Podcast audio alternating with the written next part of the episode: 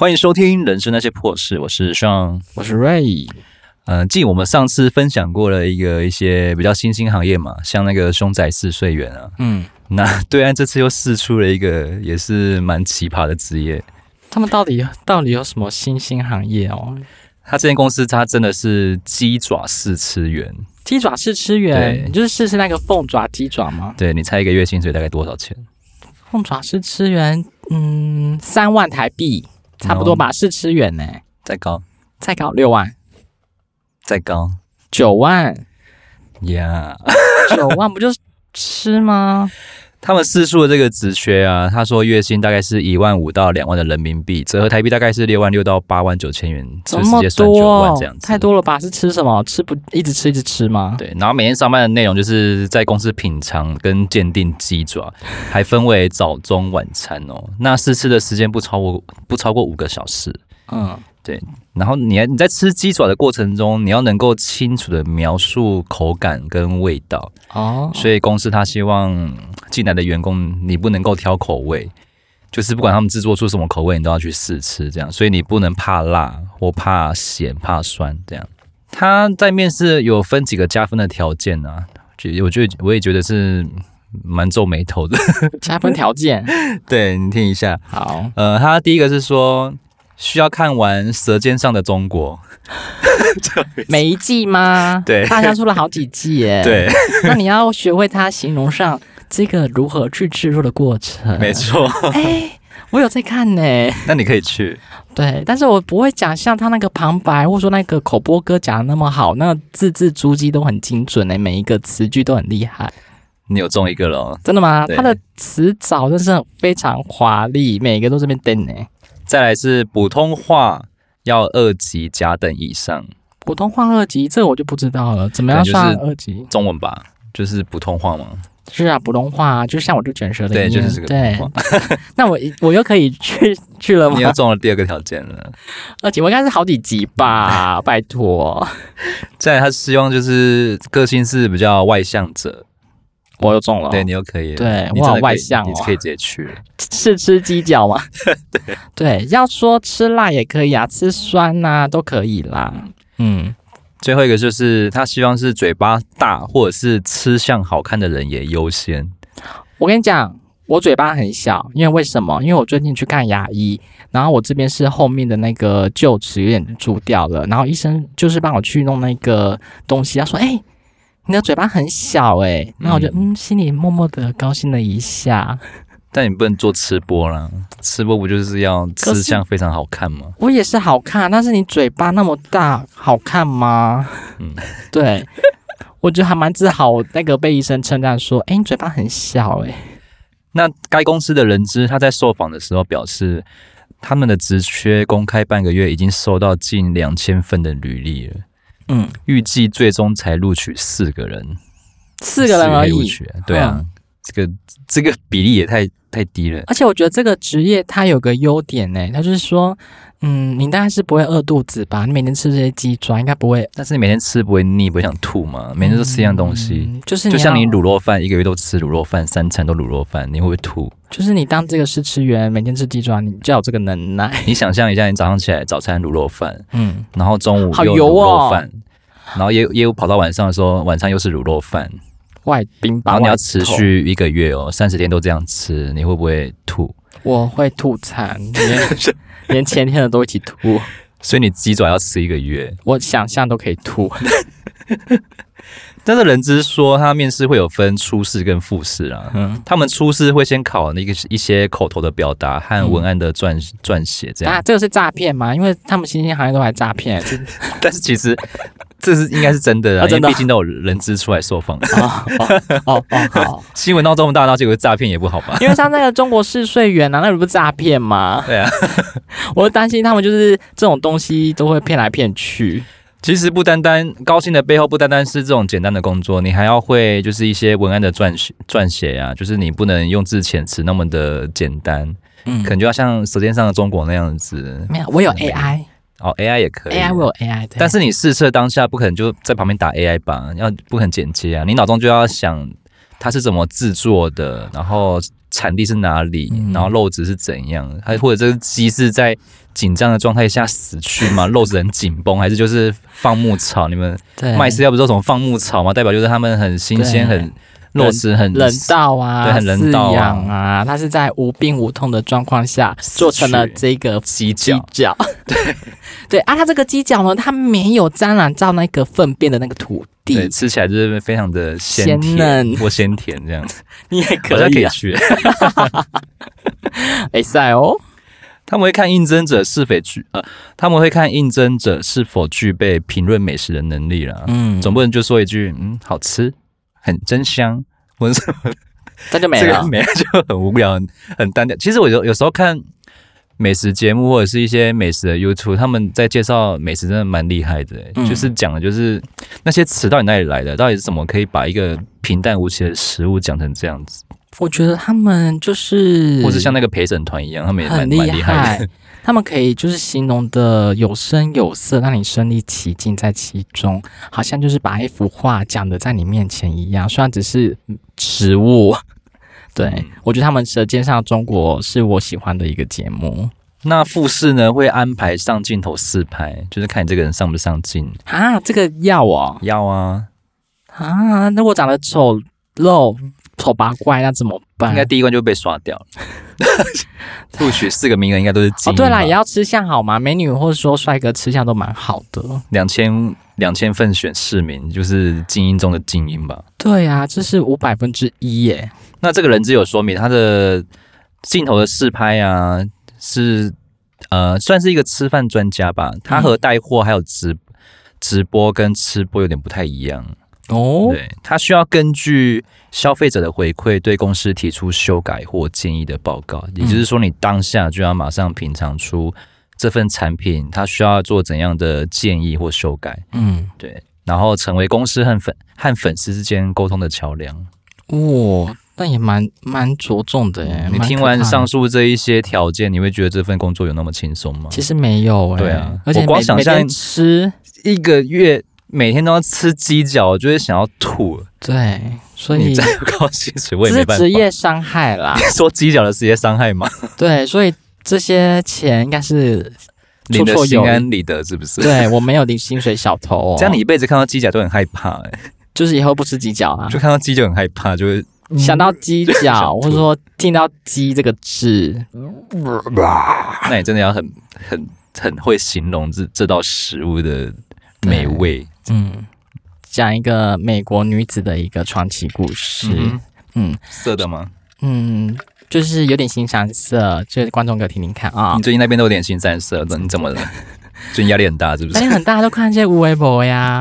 对，但是这个的话也是让你去可以舒压的一个状态。OK，就是以为附近没有什么人，一个美国女子呢，克里斯汀，她在海边游玩的时候，用按摩棒按摩自己的下体，哀哀叫，结果背部用了下呃用了二十秒之后，就是被漏电。对。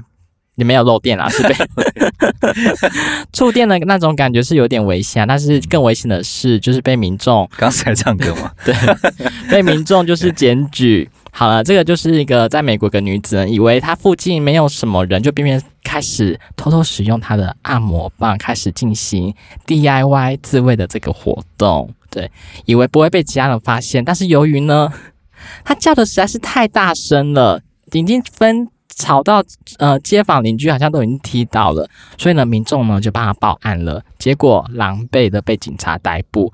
这 对，然后警方呢就是在随身侧录的那个逮捕影片呢，再开始就网络再开始疯传，然后高这个高达呢观看的人数呢到呃两百五十多万次人观看，所以呢，在影片中可以看到警方靠近克里斯汀开始询问的时候。附近的民众就纷纷投诉他的呻吟声，就跟他讲说：“警察，警察，那边有一个女人，她叫的声音实在是太大声了。”然后呢，警察就过去啊，他就变成说：“他只是躺在沙滩上啦，只是想要稍作休息，然后日光浴啊，然后想说四下无人的时候呢，他就把他的包包开始翻箱倒柜，开始找出来他的按摩棒，然后呢，他就只使用了二十秒。”二十秒之后呢，他就被警察逮捕了。因为对逮捕名义是什么？妨害风化吗？呃，就是被猥亵罪，然后锒铛入狱，有可能判处十二个月的有期徒刑，所以不能在外面自慰，不不行，本来就不行。好，因为这件事情呢，克里斯汀他就尴尬的哭出来，他说很抱歉的说，I'm so sorry，我也不知道会发生这样的事情，但是他跟警察讲说不好意思，对不起的时候，他还是被警察铐上手铐带走。对，所以呢，你不要以为四下是无人的，你就是疏解自己的压力。对，所以你还是有其他的方法可以去疏解，那就是好好在家使用这个按摩棒就好了，不要在外面使用哦。不能，不能久久不能自己，他就突然就，哎、欸，才用了二十秒而已，就被人当入狱，这很可怜呢。他就一时兴起来了，就是兴起来啊，放他的小包包，然后就把他的自慰棒拿出来。为什么会随身携带这种东西？就是应该是有预谋吧。我想要在这个天体的海滩里面，凡四下无人，有的是什么海啊、沙滩啊，还有阳光，呜呼，开心起来了。那他怎么不随便那个 Tinder 上面随便找个人解一下这样子？哦，他可能就是，可能他也长得不是很好看吧，有长相问题。对，嗯，好，我们一样是一个，哎，这是俄罗斯来的故事哦，就是一个金发女子，她突然就是脱陌生的男裤子在机舱内口交，机舱是飞机上，然后男生呢就放弃抵抗，在机上的乘客整个是嗨爆了，什么意思？什么奇葩的新闻？不知道。我觉得在飞机上，我们也讲过很多案例啊，不是说什么飞机啊，然后大妈干嘛干嘛的。现在就是一个，也不要像人家大妈啦，就是俄罗斯这种金发碧眼的俏女郎呢，也是这种很奇怪的事情会发生。就是突然呢，他对坐在隔壁的陌生男子哦进行口交。当时的男乘客呢，他就受到很惊吓，试图去抵抗，就哇塞，What happened？你在做什么东西？你在干什么？他就是奋力的想要去抵抗，但是呢，他仍然不敌女子的猛烈的追求的攻势，他就把他脱下来，然后就是叭叭叭叭叭，最后呢，他放弃挣扎了。男生就觉得说很爽，他就放弃挣扎。对。他想说，那就算了吧，那我就 enjoy 吧。他就在那个机场上，他还在他的飞机座位上呢，就开始开始就是进行那个动作了。这种夸张的行为呢，就已经会引起旁边的乘客围观了。女子呢，就因为这样子被送下机，然后还获得其他乘客的鼓掌。终于被送下机了，才结束这个很奇怪的离奇的行径。这些都是真的吗？是真的啊，我总觉得是真的，好像新兴行业那个人在骗人一样。但是目这个呢，目击者就表示说，他就看到那个这个女乘客呢，他就把这个男裤子的呃男乘客的裤子脱掉，一度试图抵抗的这个男子呢，他后来就是啊，算了。反正就逆来顺受吧，那我就好好的享受这个过程。然后这件事呢，一定很多乘客会跟空服员讲啊。然后空服员跟其他乘客呢更奇怪，奇怪的是他们就是等这个金发碧眼女子结束之后，才把她带走。哈，这是很奇妙，不是？对，如果我是客服，呃，我是空服员的话，就不好意思，不要再做这种行为，马上制止吧。他等他完事之后。结束之后，才把这个女乘客带走，所以他射了，对，射了，然后他吃下去了，吃下去了，嗯，好，这个，然后呢，对，事情发生的经过，就是因为就是那个金发碧眼的那个俄罗斯妞呢，她也好像似乎已经喝醉了，除了性侵这个男子之外呢，他还带违禁品、电子烟上飞机，还乱扔垃圾，然后抓伤空服人员，后来被。带走的时候还扔一张一百元的美元钞票，就是丢，试图想要贿赂那空服员，你不要把我抓走。你看这个女子的疯狂行径很很夸张吧？当地的媒体呢就说，她就遭到莫斯科警方逮捕。受访表示，她完全不后悔自己的脱轨行径哦。她到底怎么了？是中邪是不是？喝醉了哦。然后他还觉得说啊，我做这件事情非常有趣。最后呢，他就是被罚了五百卢布，相当于是一百七十五元。哦呦，才一百七十五块诶，对，并被这个航空公司列为黑名单。然后警方呢就没有再对外回应这起事件，也没有公布这个女子的身份。嗯哼，对，这是一个俄罗斯女子的传奇故事。对，我觉得这整件事情都很离奇啊，不管是乘客啊，或者说当事人那两位，然后那些空服员，怎么会这样子？对，嗯，现代人购物啊，可能消费习惯慢慢有在改改变，心态的改变。嗯、像有些人可能就会到实体门市去试用啊，啊或者是试穿啊，买东西啊，然后觉得说，哎，尺寸跟颜色好就这样子，然后就到网络上去买。哎、欸，很不要脸呢，对，很不要脸呢。可能就是虾皮啊，或者是淘宝，看有没有一样的款式跟尺寸。是啊，没错。对，现在蛮多消费者都是走这样的心态，小聪明啊，嗯，就是可能会为荷包省一点钱嘛，毕竟在这个通膨的年代。嗯、对。那一直以来呢，有一个网友他就是很喜欢买美妆用品，嗯，然后他都是靠专柜试妆后喜欢再买这样，可是他是到网络上去买。对，那他渐渐就是跟一一个专柜小姐变得很熟很熟，嗯，那也会私底下加赖了，这样很好啊。对，平常偶尔就会聊一下嘛，就维持一下客情。嗯、那这个他们主要聊天内容也是聚焦在美妆美妆的部分啦，嗯，像是这个柜姐他们家推出了什么新的产品啊，或者是别家的不错，也会推荐她去试试。嗯嗯，那有时候他们柜姐有在做活动或是有新品的时候，也会主动的赖这位小姐说，哎。要不要去试妆，还是来拿试用包这样子？哎、嗯，欸，这服务员服务的不错哎、欸，就是蛮很像天使柜姐。也不是啊，他这个也是就是为了工作，也是扣客嘛，就是维护客情的一个部分。嗯，对，但是不错啦，不错。但殊不知消费者就是这种白白目心态啊。对啦，结果今天早上啊，他呃，这个消费者他在虾皮商城看到这个柜姐家的东西，一模模一样一样。对，那因为他跟这个柜姐很熟嘛，他保险起见就想说、嗯、啊，不然这个网址我贴给他看看，嗯，是不是他们家的？好了，请他帮我确认一下。嗯，结果这个柜姐她就是从早到晚就已读，然后没有回他了。你没送啊？因为贴这个网址是什么意思？什么心态吗？对啊，对啊，你这什么态度？但可是这个这消费者又想说，可是。这个是三周免运日诶，你可以帮我赶快鉴定一下，因为他你这不好看的话，搞不好这时间期就会过了，我就没办法拿到那个免运的资格。你假的假货，嗯、我没有办法帮你确定，我现在没有看到实体，我不知道。没有柜姐就直接不爽，他就回了说：“你去死。”对啦，虾皮是官方的啦，这样高兴的吗？真的假的吗？对，直接这样回。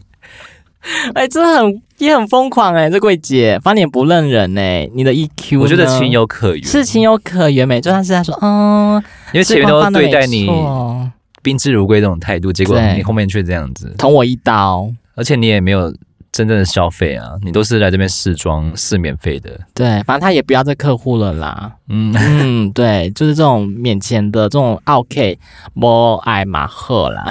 结果这个消费者他又马上回说，因为他蛮错愕的嘛，他就回对不起，啊、不知道哪边让你不舒服了，可以跟我说吗？你传网址这件事情，就是让我很不舒服啊！你还要问我吗？你这白目的行径自己都不知道吗？你就是一个北吧搞啦！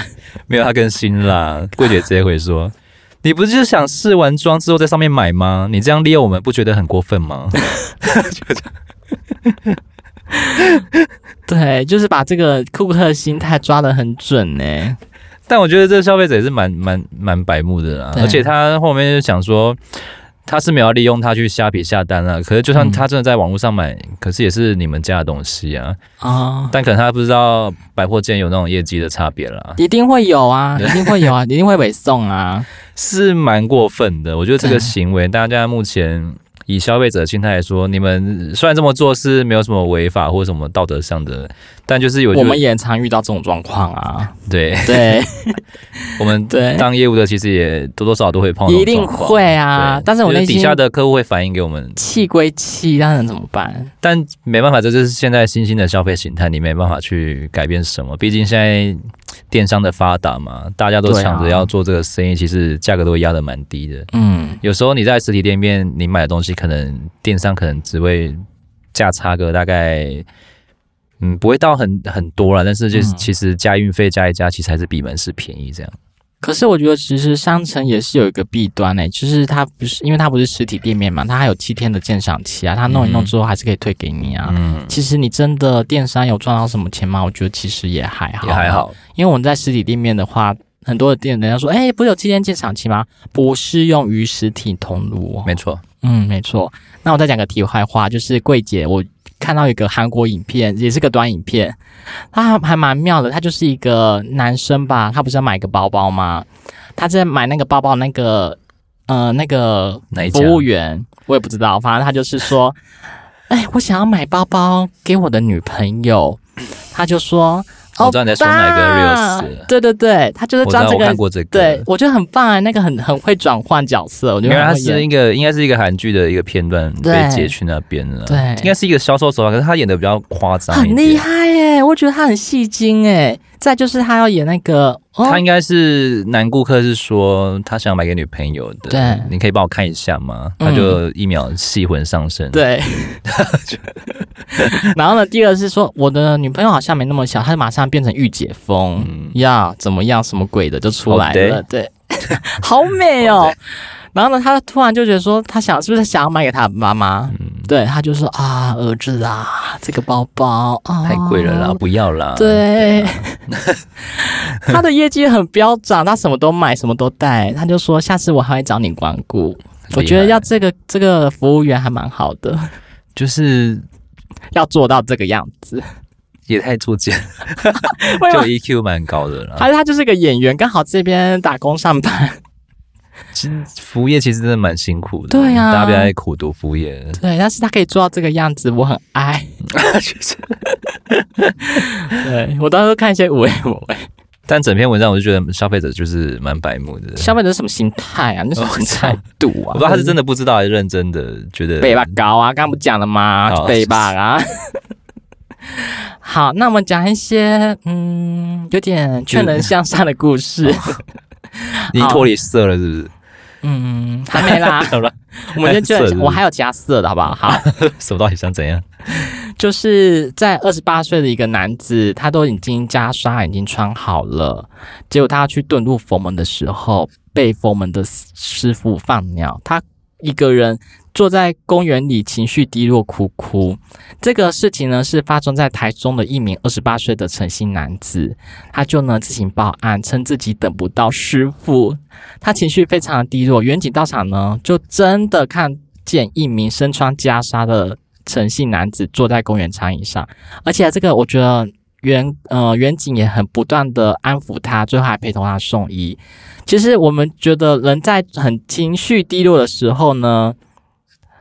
会做出很多事情来啦，但是他这件事情是很多事情可以做，但是他可以选择出家。我觉得说是不是看破红尘，想要几岁啊？二十八岁，二十八岁就看破红尘了。对，这么早，嗯，所以他就是选择出家，想要六根清净。家里嘞，断了这三千烦恼丝。对，家里嘞，家里哦，他是没有写，他妈也是故，可能就是什么家里呀、啊，什么都没有。然后呢，台中的某间派出所呢，他就接到一个报案，就是说一名男子他自己报案的，他就自己孤零零的在文心森林公园这边，因为等不到师傅，他很心情低落，所以警方呢就获报就赶快前往了，就发现这名男子呢身穿灰色的一袭长袍的灰色袈裟，独自在公园里面踱步，时不时呢嘴巴还念念有词。二十八岁男性呢，这个男生呢就看到了远景，仿佛。找到一个情绪出口，像在水里找到一根浮木一样，他就一直一直诉苦，一直诉苦，一直跟这个远景说：“啊，我就觉得我的人生很不顺遂。本来他已经下定决心要皈依佛门了，抛开这一切世俗带来的悲哀跟苦难，岂料师傅却没有依约的前往，在这么大的公园里，他就像一个流浪汉一样。”被世界给遗弃了，他就因此而哭了起来。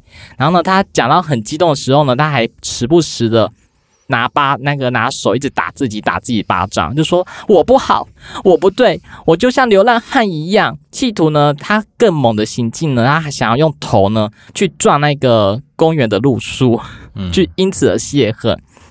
其实我觉得在公园看到这些。没有啦，没有泄恨，没有没有死掉，没有，但是企图吧。但是我觉得在公园或是路边见到这个奇形怪状的男子，我真的会吓一跳、欸。可是真的在那边画圆的，我会给钱呢、欸。啊，真的你会给哦？会啊，有时候开车转角看到，我就特特别去路边停一下，然后就给他个一百两百这样。啊，我就是一个很大热天的很辛苦哎、欸。他们去他们去那种租借衣服的，然后换袈裟，他们也在那边画圆啊。是这样吗？有些是这样子，是我被骗。嗯，没有你的讲话。对，嗯，有些是这样子哦。佛教团体来告你，没有，有些真的是这样子哦。但有些真的是真的是劝人向上，没差，就自己的心就觉得嗯嗯好过去那就好了。好，然后有一次呢，就是在前几天我有那个骑车的时候等红绿灯，就是真的就是看到一个流浪汉。我们那边呢，大概有十几辆摩托车吧，就看到一个流浪汉在过马路，我们就想说，哎。他没有穿鞋子诶，然后脚啊、手啊都是那种好像有污泥啊、污垢啊，他就在路上那边走了起来。突然呢，我们想说，嗯，他可能就走一走，可能就没事。他突然在红绿灯的时候，他忽然大家喂，什么鬼的？然后他对他就对着那边喊诶，然后我们想说到底对谁？然后我们大家真的是丢起来吓一跳，我们就看完他的那另外一边没有人，是遇到鬼是不是？不知道。然后呢？我们就看到闪绿灯了，我们好像每一个都很有默契的，赶快油门吹的，赶快跑，因为我们真的很怕会出什么事情。因为现在真的是看到这种奇怪的流浪汉啊，或者说大家的话，我们就是还是会怕一下。好，我们刚才回到那个男子。可是有题外话，就是可能有时候开车那种发传单呢，嗯，我都会拿。因为就是想让我们早点下班，我不知道是还有还有很多传单要发了，对，然后还有卖玉兰花的，我也会买一下。但是现在玉兰，遇到吗？现在也蛮多的啊，嗯，没有遇到，下面那玉兰花现在好贵哦，我以前买一株才二十哎，嗯，他们现在一株涨到五十块，我有时候都觉得，嗯，怎么变那么贵？就觉得下次还是 四大开口。可能是哦，可能是哦，可能是，还是他们依照那个车的形态去。定价这样子哦，有可能哦，我不知道，我不知道市场行情，我是觉得现在玉兰花也太贵了吧？可是听说玉兰花那个很赚呢？是吗？嗯，可是我觉得他们很危险啊，在路上在那奔波，就是因为很危险，然后有些爸爸呢，就是卖玉兰花，他还抱着小朋友那边穿梭，哎，太扯啊！但听说那个小朋友是借来的，哎，哈，嗯。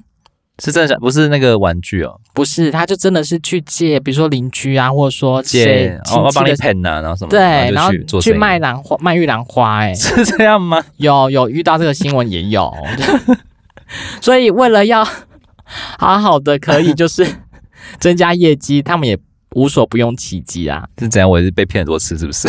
啊，你就是佛心来着啊，没关系啊，我们是劝人向上的故事嘛。好呢，一。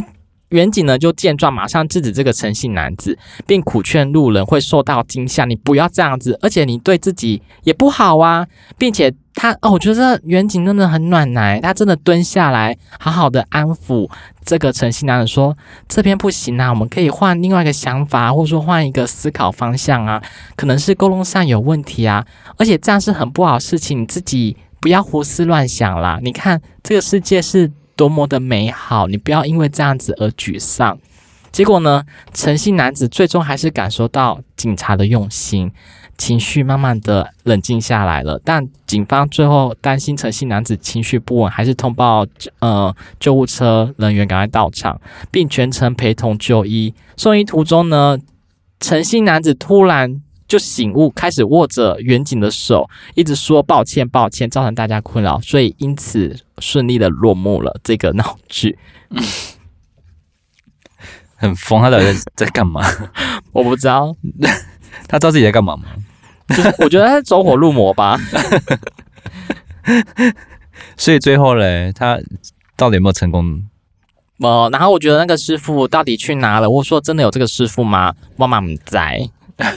还是他自己凭空想下来的师傅。嗯，对。中国一名女子呢，呃，她叫做我们简称她白小姐好了。嗯嗯，应该要姓白。她是四川美院的高材生，作为艺术生，她的人生观和恋爱观和普通人都不太一样哦，也是个理想的主义者。嗯，她爱上了一位来自非洲乌干达的男孩查尔斯，甚至不顾父母的反对，偷偷的举办婚礼。嗯。所以我觉得不错啊，为爱走天涯，就是你看这个美术系的天马行空的想法，就是艺术家嘛。但是传统家庭会觉得说。对非洲的既定印象就是欧啊，然后又穷又黑皮肤、贫贫贫瘠这样子，就是呃，很多人都会有这种种族的歧视的既定的刻板印象，还是深根蒂固在自己的心里面。当白小姐的事迹被，那这是白小姐跟黑先生吗？OK，那刚好而已。当白小姐跟黑先生的一呃事情曝光了之后呢？父母呃，白小姐那边的父母反应的相当的十分激烈，因为家庭革命啊，对，就是刚刚的那些既定印象，他们就是轮流的酸了一遍，这样，对，都什么年代了？但其实查尔斯他对白小姐其实是非常的好啦，嗯，就是他会照顾的无微不至啊，然后也是蛮细心呵护的，嗯，但其实白小姐因为他们他们的爸妈是比较算是传统啦，就是农民老派啊。农业嘛，对啊，对，即便经济拮据了，也是咬紧牙关凑足了学费，让白小姐跟他们的一些老大不小的儿子上学啊。嗯，而且你看四川美术学院，它的学费也不便宜耶。四川呢，美术学院呢，他都把家里的牛、还有羊、还有猪都卖掉，才可以供他去上学。哇，好农业的畜牧国，呃，畜牧的家传统家庭，你看是不是？对，对啊，怎么会？呃，嫁一个黑人的女婿呢？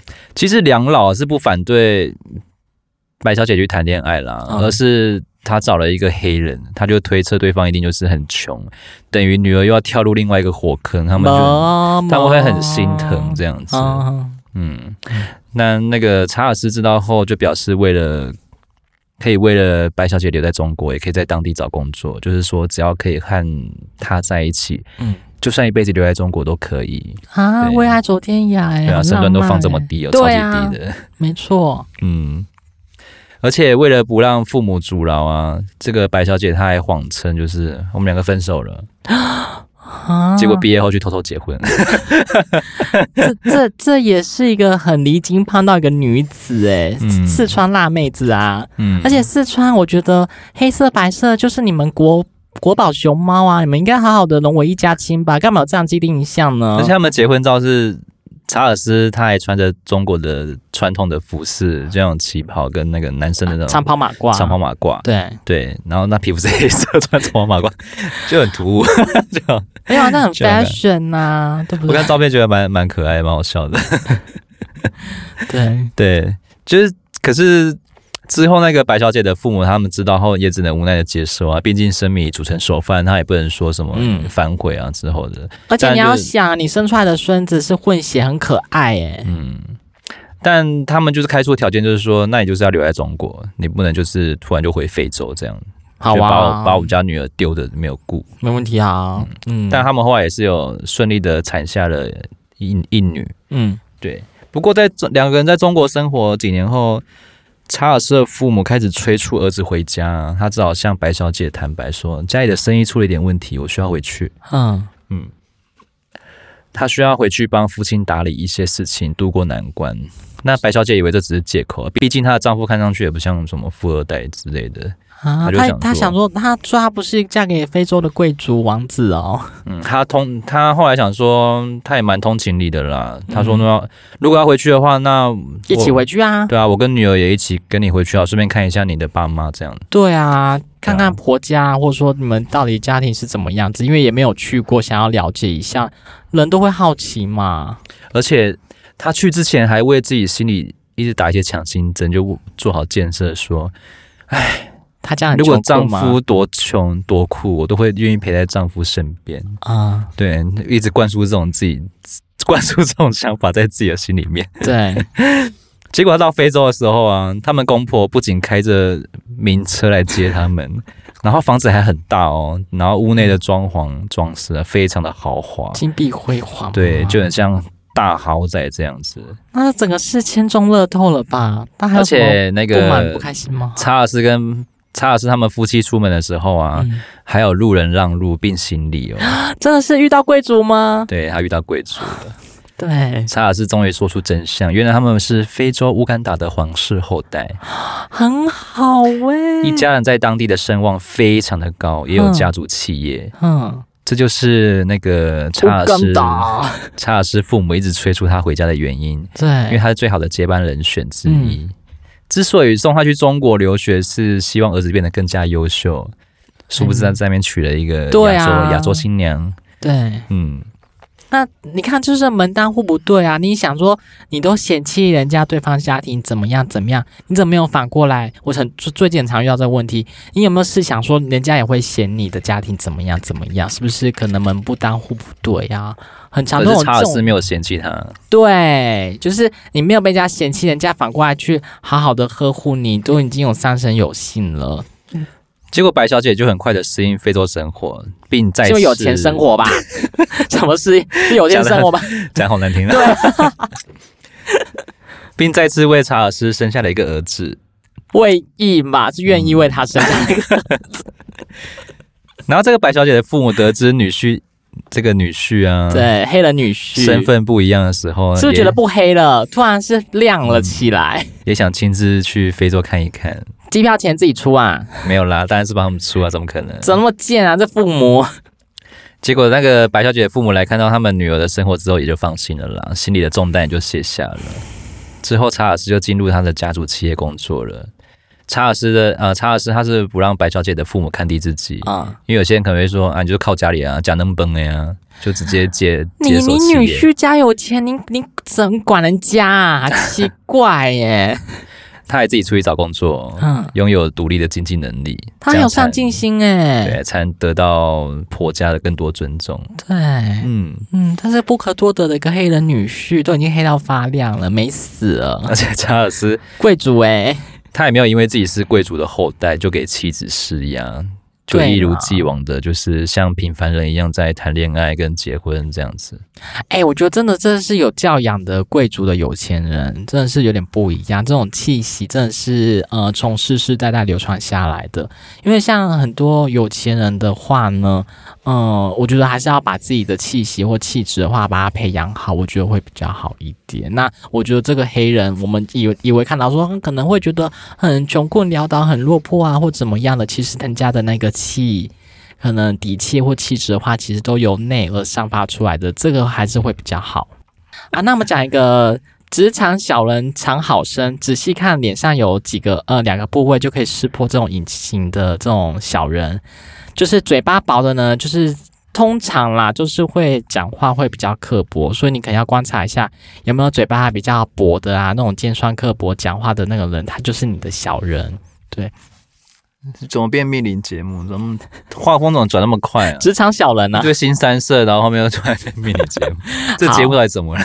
奇怪。对，分享一些小知识，职场文章还是要有，还是要做、嗯、好。还有呢，这种心机重的小人呢，通常呢都是会斜眼看着你，可能就像这个样子吧，翻看着你。嗯、对，所以你是要很要着重，因为这种眼神凶恶啊，不敢去直视他人，这样斜眼看着你的人，他就是或许是这种心机婊，这种心机重的小人。还有呢，接下来就是一个脸不对称的嫉妒型的这种小人哈，就是有时候会遇到这种脸可能比较不对称，或者说他们呢，就是代表他们的内心很多的矛盾，或者说他的潜在意识会比较极端，所以遇到这种脸稍稍有不对称的人呢，就是你还要注意，他就是那种嫉妒型的小人。不对称是怎样？大小眼啊，或者说这边嘴歪眼斜啊，对。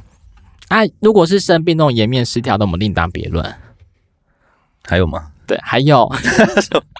他 呢，一个是失控型的小人，这种是很可怕哎、欸。就是你的眼睛呢是那种嗯无神无神，然后看你呢是没办法对焦的，这种你真的要特别小心哦。就是这种呢，就是他眼睛呢通常看起来就是勒勒不清澈。这种呢缺乏同理心，而且他的思想呢非常的混乱，会做出一些很残忍的事情。所以这种无神的呢，就是眼神没办法跟你对焦对视的那种人呢，真的是要小心一下。万一他天生脱棒哎，就是，所以他他不知道自己在干嘛、啊。有一种人不是空蒙啊，一边眼睛正常啊，一边眼睛是往右往不知道右还是往左？这天生吗？对啊，他就完全没办法对焦，这也算是那个吗？嗯这种失控型的小人呢，也是要注意一下。嗯、还有呢，有个贪婪型的小人，就是他的眼睛呢，在命相学的话，就像像嗯蛇的眼睛，因为蛇的眼睛通常会比较小。干嘛？你眯着眼？中间很尖像猫眼一样。对，所以这种面相呢，它突然就是比较凶恶，会而且它眼睛会特别突出，类似于那种蟒蛇的眼睛。所以这蛇的话，通常在很多这种。嗯，不管是故事啊，或西方国家，他会比较那种贪婪，比较会想要让你去做些坏事的人，所以他这种蛇眼睛的这种人呢，就是比较贪婪型的小人，也要是要注意的。嗯，贪婪型的小人，嗯，有这种人吗？有，肖贪呐。你说婷婷吗？一律封锁。嗯，啊，怎么那么坏哦？好，最后呢，我们就是一个背叛型的小人，就是。很很常，就是会被人家捅一刀，或者好像很常被人家背叛呢，就会有这样子。如果在你的呃职场上，很像被人家就是嗯背黑锅什么这种反骨型的小人，真的真的要好好小心。这样什么是反骨呢？就是背骨啦。你是说反骨男孩吗？酷炫、孙生他们吗？类似那种耳朵呢，就是面向的，我耳朵看起来全部都是骨头，而且那个骨头呢是外翻的，所以呢，它在这个变相学来讲，它是耳耳骨的话，就是有点外翻，就是有点反骨意思，就是很容易古代人会说他就是很容易背叛他人呐、啊，背骨音呐啦。不过这种面相人呢，他嗯也不是真的说一定会，他是有绝大的几率的可能有这样的事情产生，但是这都是几率。而且我统计学，嗯，不一定说说什么哦，你长这样子，你一定是小人啊，你贪婪呐，你你背叛啊，你你就尖酸刻薄啊，没没那么严重啊，可能他，嗯，这几年会改好的呢，对不对？可是其实相信各位工作久了，应该多多少少都会看人了。对啊，就是你长得漂漂亮亮，但是你那个心机不善良，对啊，也是看得出来三观不正，像我的这种三观不正的。你看得出来吗？但没办法，大家还是爱漂漂亮亮的。对啊，第一 第一印象，第一印象就不然怎么会有那么多什么丑女大翻身这种电影？对耶，嗯，现今啊，那个社群媒体当道嘛，嗯，像我们的一些 IG 啊、脸书，不止年轻人爱用，长辈也爱用，嗯，对。那民众去哪都一定要打卡，尤其是吃美食，一定是手机先吃嘛。对啊，一定要先拍照，手机先吃。那得先帮食物拍一个遗照留念，才肯开动。对，没错。那对岸呢？我今天都对岸的。对，你对岸很多，没办法，对岸太多好笑的东西，猎奇故事了。嗯、那对岸的一名女子却因此差点破产啊！破产？她、嗯、去吃火锅啊，把照片分享到社群，哦、她的账单居然狂飙到六十万人民币。为什么？月薪台币两百六十六万元，怎么那么贵？来，这故事还蛮好笑的。他是做了些什么事情？云南的一名王姓女子和朋友到火锅店聚餐，她兴奋的拍照打卡，嗯、并将呃并将她的照片分享到微信的朋友圈。嗯，没想到因为没注意到拍摄到餐点的 QR code，嗯，竟遭到网友的恶作剧，帮她狂点了将近四十三万的人民币的菜色。这这么好笑的，网友真的很贱呢、欸。但是如果是我的话，也是能力无一按按一个，对，就你也会按凤爪吗？凤爪、鸡脚啊，对，鸡脚都按一下。对，粉蒸排骨啊，就是他吃到一半啊，店员一直不断送来那个，这送来？王吕没有点的菜，他开始觉得不对劲，太多了，不对劲，这样。对，店员也察觉异状，以为是系统出了问题，是的。嗯，经过提醒呢，他才发现原来是自己上传的照片惹祸。对，赶紧将朋友圈的照片删除。可是先把朋友删除吧，那损损友们。他删除也没有用喽，已经 有心人士已经把照片截图下来了，还可以还是可以继续帮他送餐了。那就跟服务员说：“你先停停，先回，先缓缓吧。”他仍继续被恶意加点，最后账单竟高达六十万人民币。那那我觉得可以跟餐厅的人讲吧，就说我也吃不完呐、啊，你拿那么多来。点最多的是什么？你知道吗？什么？手打虾滑。哎、欸，那个好吃哎、欸。再来是鱿鱼，还有鸭血，超多的，点了九千九百多份。这也可以是一个大统计的数据法则啦。人都爱吃虾滑，是不是？还有鸡脚啊，跟肥肠啊。哎、欸，好吃哎、欸！网友们还是懂点呢、欸。他们都挑贵的点、哦，可是好吃虾滑。下碗好吃，不过还好啦。好在店员最后让他们一行人换了一个空桌啦。空桌，就是空号的餐桌，才结束了这场闹剧。哦、对啊，不过业者也无法从后台查出恶作剧的是谁，毕竟 QR code 扫都是那种 没有没有机。对、啊，那就停止送他重，重重新再再弄一个啊，不然怎么办？嗯所以很可怜的，大家吃饭的时候要注意，避免被恶作剧。你要拍照的时候避免，因为现在蛮多餐厅都是扫 QR code 点餐了。对，没错。啊，现在科技日日新月日新月异，就是开始有这种新奇古怪的点餐方式，所以大家可能拍照的时候要稍微遮一下，避免被恶搞。没错，还是说你们听到现在学到一招之后就可以恶搞朋友？是，也是。所以你真的看到有 QR code，你会恶搞就对了。先看看到底好不好玩啊。先帮他送个三份牛肉，然后最贵的那种和牛啊，满汉套餐、啊、A 五和牛，先上个三盘来讲，先上个十份，对，就自己自己自己没办法吃，帮你点。然后哎、欸，我们没有点这个哎、欸，哎、欸，可是有啊，哦、你们系统上面有这个、啊、有哦，小姐，你看看你们的那个系统点单，三个 A 五和牛，对，还有虾滑，好吃哎，要不再多来一份？不用了，我网友 帮你点好喽。然后再密他说。和牛好吃吗？靠背，这很靠背，不要这样子好吗？这样要付钱是不是？对，好像一定要付诶，因为餐厅毕竟那不是现切的嘛，都已经帮你出了哦，没办法，就是给其他，或者说嗯虾滑拿回去冰啊什么的，不行，这也是一个商业的漏洞，大家真的之后吃饭要小心，对，要让你们学到一招。对啊，今天我们的这种，我们的那个 Podcast 都可以学习有的没的，对，好，我们下礼拜见，拜拜，拜。